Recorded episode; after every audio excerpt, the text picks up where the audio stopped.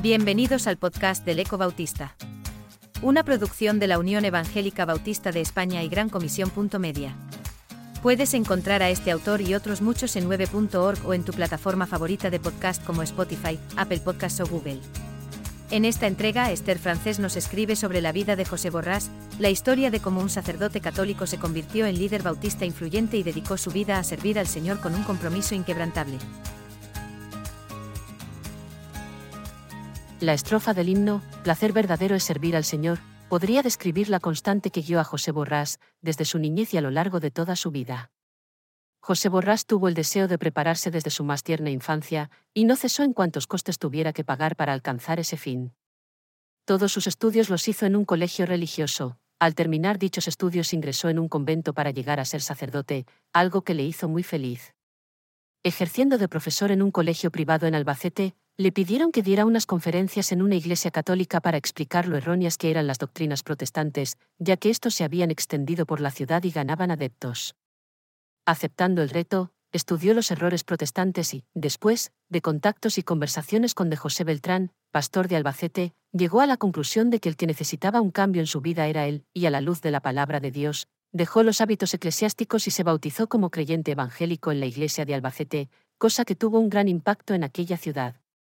Haciendo el servicio militar en Castellón de la Plana, donde sufrió mucho por su condición de ex sacerdote, tuvo la oportunidad de conocer a doña Elvira Balmitjana, evangélica, viuda de un ex sacerdote católico y que tenía un taller de modistas en su casa.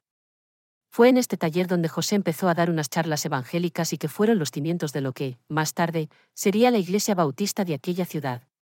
En el año 1953, ingresó en el seminario bautista que había en Barcelona para recibir la mejor formación religiosa y bíblica que impartían en aquella institución.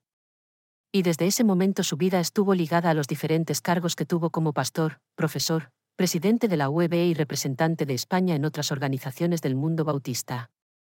Al terminar los estudios en el Seminario Bautista de Barcelona, decidió ir a Suiza al Seminario de Ruslicón. Durante el segundo año, se casó en Alicante con Esther Francés García y ambos pudieron regresar a Ruslicón a continuar sus estudios. Tras los cuatro años requeridos, José obtuvo el bachiller en divinidades. A su vuelta de Suiza, estuvo como pastor interino en la primera iglesia bautista de Sabadell y en ese año nació su primer hijo Rubén. Pero el deseo de José era continuar sus estudios en Estados Unidos. Al llegar allí, tuvo la oportunidad de trabajar en un centro de ayuda a drogadictos, dependiente de la Iglesia Cristiana de Damasco, en Nueva York. Tras seis meses de trabajo, ingresó en el prestigioso Union Theological Seminary de Nueva York, en donde, tras un año, obtuvo el máster en teología.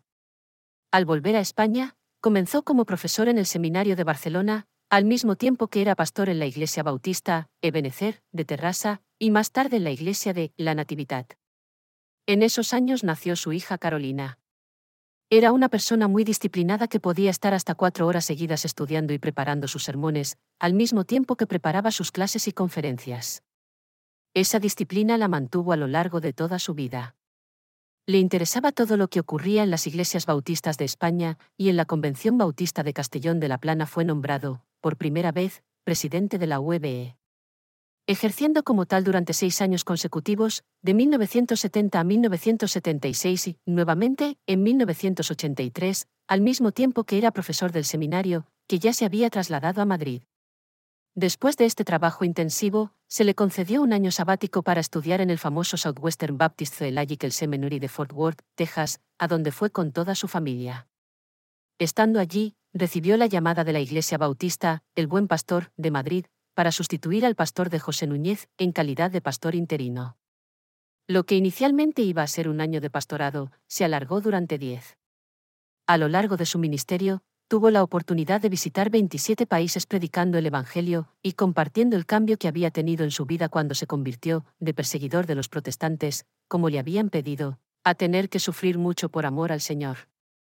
Sus mensajes grabados tenían mucha aceptación entre los oyentes y, este recurso se convirtió en un medio de evangelización que alcanzó a muchas personas de habla hispana a lo largo de toda su vida.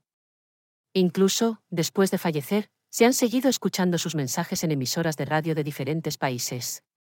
Como profesor del seminario, tuvo la oportunidad de dar clase en un curso de humanidades en la Universidad Autónoma de Madrid, siendo uno de los asistentes a las clases, la entonces princesa Sofía. El 15 de noviembre del año 2000, se le concedió el doctorado en divinidades por la Universidad Howard Payne de Brownwood, Texas. Después de tantos años trabajando en el seminario como profesor, decano y sustituyendo a profesores cuando era necesario, se le nombró director, siendo el primer español en ocupar dicho cargo, hasta que se jubiló en 1992. Aún así, siguió predicando y dando clases en el seminario, hasta que por motivos de salud ya no le fue posible continuar. Placer verdadero es servir al Señor, dijimos al principio y así fue. Servir a Jesús, servirle con fe, que paga tan rica tendré, no importa que sufra, sufrió él por mí, sirviendo a Jesús soy feliz.